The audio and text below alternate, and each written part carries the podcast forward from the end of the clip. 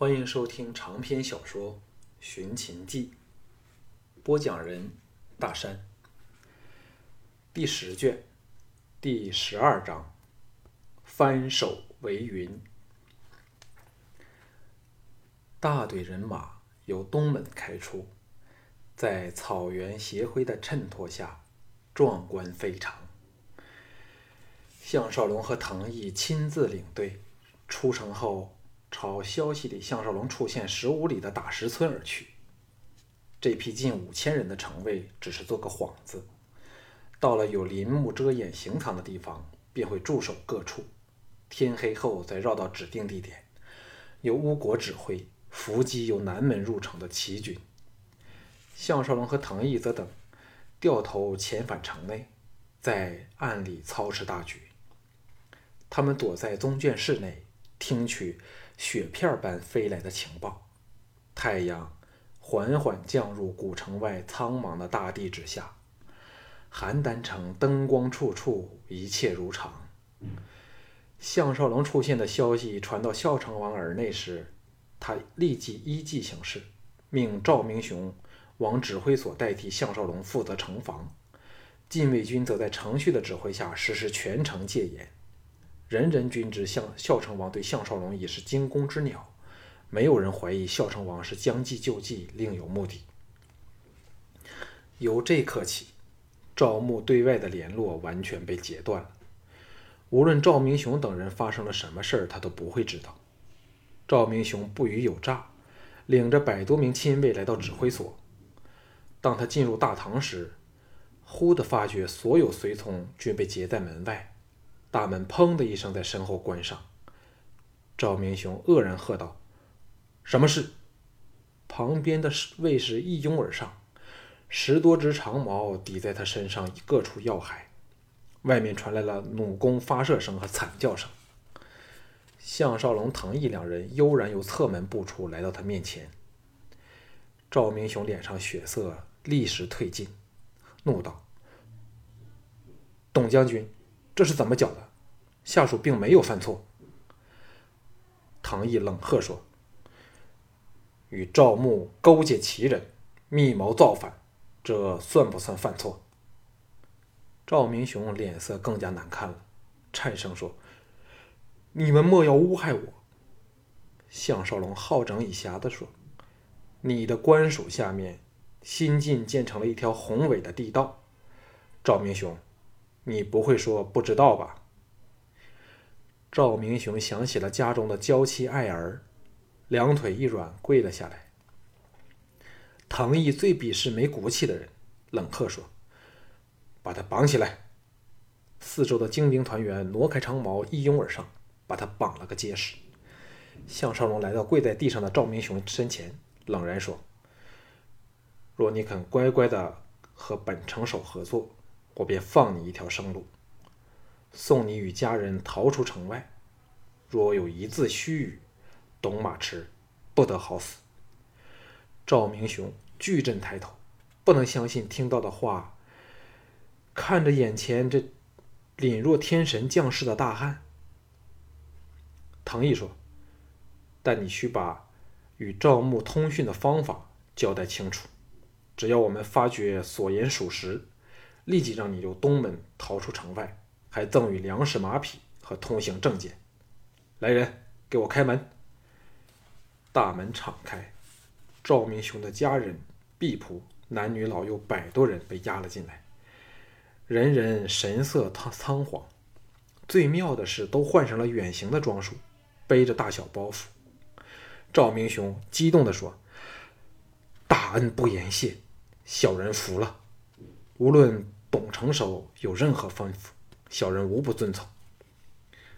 项少龙知道心理攻势奏效了，说：“立即放了赵兄。”绑着赵明雄的锁子立被割断。赵明雄站起来时，唐毅笑道：“先把赵夫人、公子等送上马车，护往城外的密林处，不得无礼，以免惊吓了夫人。”众位一声应诺。把赵家的人押了出去。项少龙取出准备妥当的通行证件，交到赵明雄手上，诚恳地说：“这几天邯郸自顾不暇，只要赵兄连夜赶城，离开赵境，定可安度余年。赵兄也不认不用本人教你怎么办吧？”赵明雄感激涕零地说：“小人当知无不言，言无不尽。”项少龙和唐毅对视一一笑，有深悉赵牧阴谋的赵明雄全心全意合作，哪还怕赵牧和其人不掉到他们精心布下的陷阱里去呢？赵明雄在项少龙等人的挟持下，来到北北门城卫所兵卫所，把与他同谋的兵将近百人全招到座前，宣布了改向项少龙效忠。这些人哪还不知道失败了，跪满地上，叩头请罪。项少龙说：“若尔等能戴罪立功，只要本城守不向大王说出来，谁都不知道你们意图谋反。但必须绝对听从本人之命，否则不但人头不保，更祸及家人亲族。”众人忙连称效命。一路行来北门时。赵明雄已把整个计划和盘托出，现在控制了北门，可说更是胜券在握。这批叛将、军职家人全落到了项少龙手内，又见他们人人士气如虹，计划周详，军知大势已去，谁还敢不乖乖的合作？在赵明雄的吩咐下，分头办事去了。项少龙请藤毅留守北城。领着季嫣然、单柔和清一色的精兵团团员近百人离开北门，押着赵明雄走上邯郸大战前气氛紧张的寂静街道上，才转入另一条长街。京俊领着百多人迎头驰来，两队人马在街心汇合。京俊兴奋地说：“甘竹、李明、赵令三人均被程旭率领进军擒下，现在全城都在我们掌握里。”这正是项少龙和藤毅聪明之处。若把所有事情都揽到身上，说不定会惹起孝成王的疑惧；若把任务分了一半去给其他禁卫负责，孝成王便少了这个忧虑。赵明雄见他们招招领先，不禁心中后悔。他所以肯为赵牧卖命，固然因心恨项少龙抢了他城守之位，更重要的是因为。认为赵牧的阴谋万无一失，岂知竟一败涂地至此。项少龙的声音在他耳旁响起，说：“现在本城守会使人护送赵兄出城与家人会合。当第一支讯号火箭冲上天空时，我我的人自会放赵兄离去。”赵明雄羞惭地说：“不能在董将军帐下用命，实是赵明雄一生中。”最大的遗憾。项少龙亲切的一拍他肩头，微笑说：“赵兄保重了，一路顺风。”说罢，策马而行。季嫣然追在他身旁，心悦诚服的说：“董将军的奇谋妙计，令嫣然大开眼界，钦佩不已。”另一边的单柔嘟起了小嘴道：“这人不过有点鬼门道。”嫣然哪需佩服的五体投地的那个样项少龙与季嫣然交换了深情的一瞥，会心而笑。在风灯的映照下，古城的长街一片肃杀气氛，只有提起提落的清音，使人觉得分外有种夜深诡秘的感觉。良美陪侍在侧，更使项少龙感到眼前一切如梦如幻。当日初到邯郸时，哪曾想过邯郸竟会全落到他的执掌里，由他决定这座美丽古城的命运。不由又想起二十一世纪的过去，神思迷惘间，足音把他惊醒过来。赵霸由暗处大步走出，向他打招呼。项少龙跃下马来，笑道：“馆主你好。”姬嫣然怕给他认了出来。由另一边下马，藏起了郊区。赵霸哪会在意，欣然欣然说：“一切布置妥当，侯府已被重重围困，保证半个人都走不出来。”项少龙道：“进攻侯府的事儿，交由馆主全权负责。当第一支讯号火箭在城北射上天空时，招募的人将会倾巢而出，与齐人分头攻打王宫。那时，再给予迎头痛击。但无论形势如何发展，未见我发出约定的火箭讯号，也亦切勿攻打侯府，因为我奉有大王之命，要亲自潜入府内生擒赵牧这个奸贼。赵霸知道自己成了总指挥，等如项少龙把功劳塞入他手里，大喜应命。项少龙说：“今夜的口令由‘秦人必败’改为。”武王万岁！切勿放过敌人。好了，时间差不多了，让我们带起标记。打了个手势，手下们由怀中取出准备好的红巾，扎在右臂处。赵霸也照办无误后，欣然去了。项少龙等步行来到可远眺侯府的地方。此时，三千城卫里的精锐，加上赵霸的数百手下，全进入了蓄势以待的战略位置。把侯府重重围困，主力则摆在通往王宫的街道上，人人均在右臂缠上红布，以自识别敌我。项少龙心中叹道：“这次看你赵牧能飞到哪里去。”雄心陡奋，下令道：“小俊。”京俊躬身说：“成熟，请吩咐。”项少龙忍俊不住，笑了起来。道去吧，京俊一声应诺，领着十多名精兵团团员去了。这时赵霸也安排妥当，来到他身旁细议，吓得季嫣然只好躲进了人堆里去。赵霸得意地说：“我们准备好了两架工程车，保证几下子便可撞破赵牧的围墙。那时，他连他们想死守都办不到了。”项少龙怕他求胜心切。再三叮嘱他要依讯号行事。赵霸这时佩服的五体投地，不觉其烦，点头答应。一个多时辰后，项少龙见时间差不多了，命赵霸紧守岗位后，领着其他精兵团团员，摸往那晚和单柔潜入侯府，位于府外密林处的水道入口处。京俊等人正忙于把预备好了的沙包抛入溪流里。堵截溪水，又把溪水引往别处，使它不能流入府内。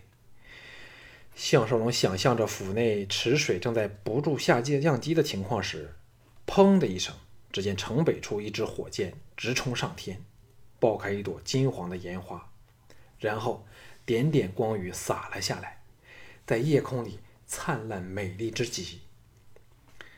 季嫣然仰望着重归黑暗的夜空。吁出一口气道：“齐人的先头部队来了。”一声一阵异响，湿了半边身的仆部由水道钻了出来。京俊等忙把他拉了上来。仆布道：“赵牧中计了，一点不知道外间发生了什么事儿。”项少龙问道：“他会否亲自率人进攻王宫呢？”仆布不屑地说：“这胆小鬼怎敢亲身犯险？否则就不用缩在后宅处。”那里有密道可逃出府外。单柔说：“水道出口那边是否有人把守？”仆布说：“所有人都集中到广场处，准备攻打王宫。现在池塘处完全没有人把守。”项少龙道：“各位兄弟情况如何呢？”京俊过来递上干衣，让仆布换上。吓得两女忙转过身去。仆部一边换衣一边说。他们都知道怎样应变的了。最妙的是，赵牧把他们编成一组，由我和刘朝指挥，进进退均非常容易。侯府内虽声息全无，但众人都知道赵牧的大军已经出动，步行往不远处的王宫去了。这批人都换上了禁卫的军服，定下了周详的进攻纪律。若非早有防备，加上内应，成功的机会却是非常之高。项少龙见溪水已被阻截，露出了河床，下令道：“进去吧。”京俊苦候良久，闻言一马当先，钻了进去。其他团员也鱼贯而入。仆部看见人人身手敏捷，赞叹不已。单柔娇哼一声，抢着去了。项少龙伸手搂着季嫣然的蛮腰，笑语道：“季才女是否想过要陪我项少龙钻水渠呢？”仆部这时才知道这小兵是谁，借点月色，目定口呆的盯着季嫣然。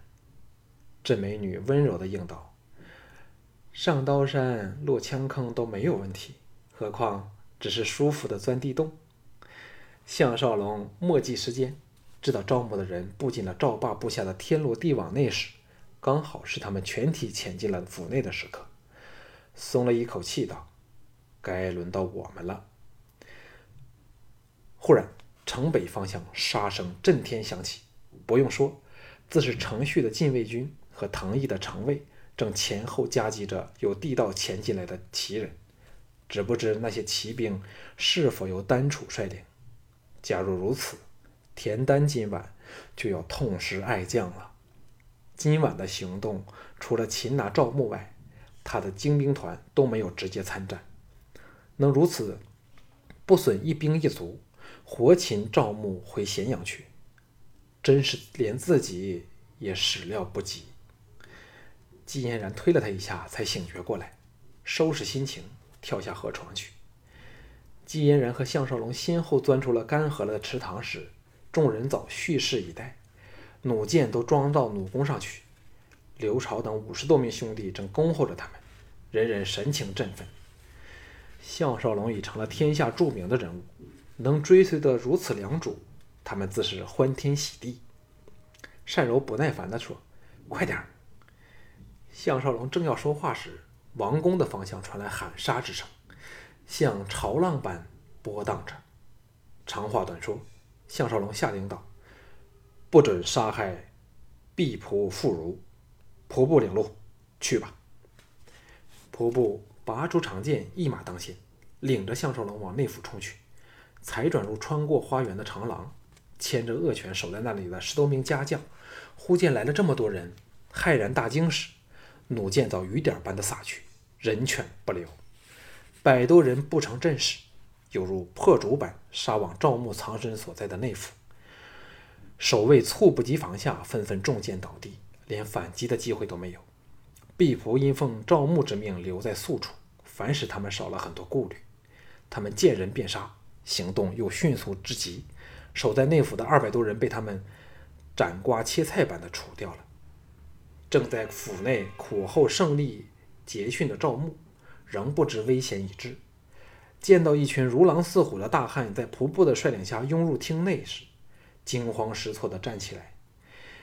厅内的十多名亲卫已在弩击、弩弓击阔响声中纷纷倒地，无一幸免。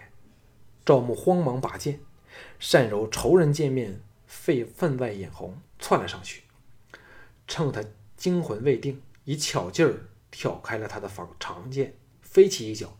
把他踢翻地上，五六名精兵团员扑了过去，把他绑了个结实。啪啪，单柔赏了他两记耳光，急指骂道：“奸贼认得本小姐是谁吗？我就是齐国单大夫之女，记得你害得我家散人亡吗？”赵牧双颊现出了鲜红的掌掌印，嘴角一血，迷迷糊糊的。看着单柔，项少龙移到他身前，欣然笑道：“侯爷别来无恙。”赵牧浑身巨震，狂怒道：“董匡你好！”项少龙淡淡的说：“我并不是董匡。”赵牧哎呀一声，又给单柔踢了一脚，狼狈之极。王卓。我早知你是见利忘义的卑鄙之徒。项少龙悠然一笑，用回本来的声音说：“我也不是王卓。”赵牧愕然盯着他，颤声道：“你是？”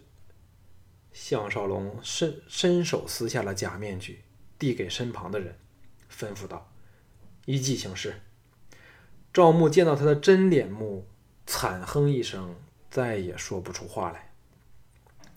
项少龙冷笑说：“当日你奸杀我项少龙的女人时，曾否想过有今朝一日呢？”京俊上拳，一拳抽在他肚皮上，痛得他跪了下来。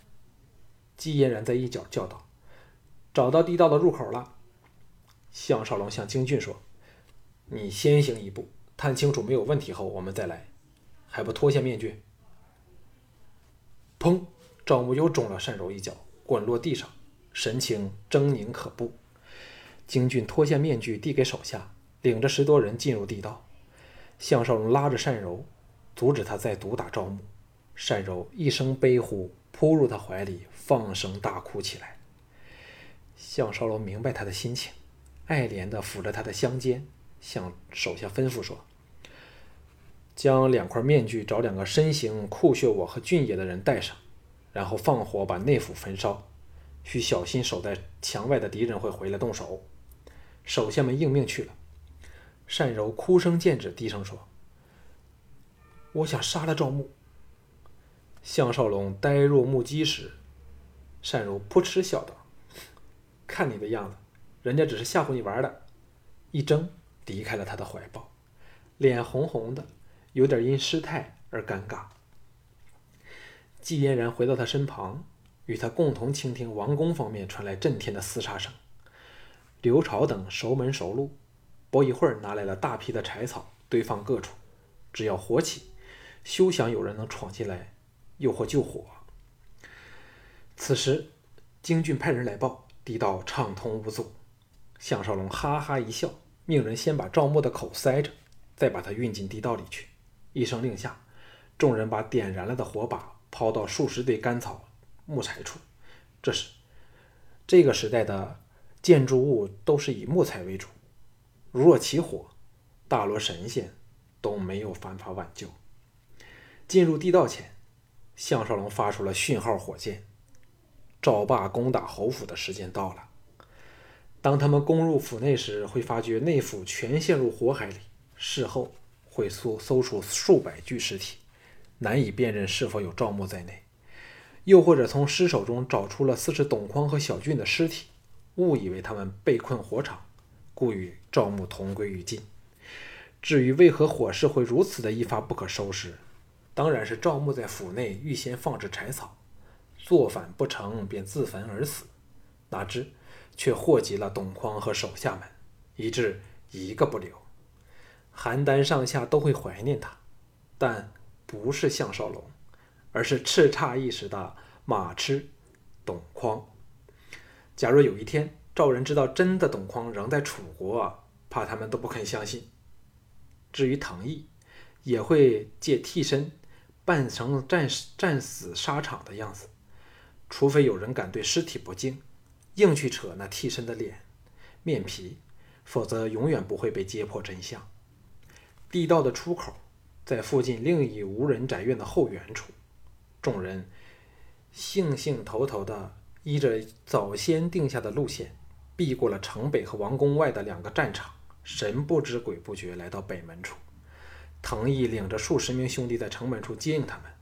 见到秦来赵牧，笑道：“侯爷真有心，还有闲来探望我们。”领着众人上马直出城门，还向守城的将领说：“你们守稳城门，我带人出去搜捕敌人。”大队人马浩浩荡荡，放蹄驰进。广阔的草原里，天上繁星广布，令人胸怀开朗。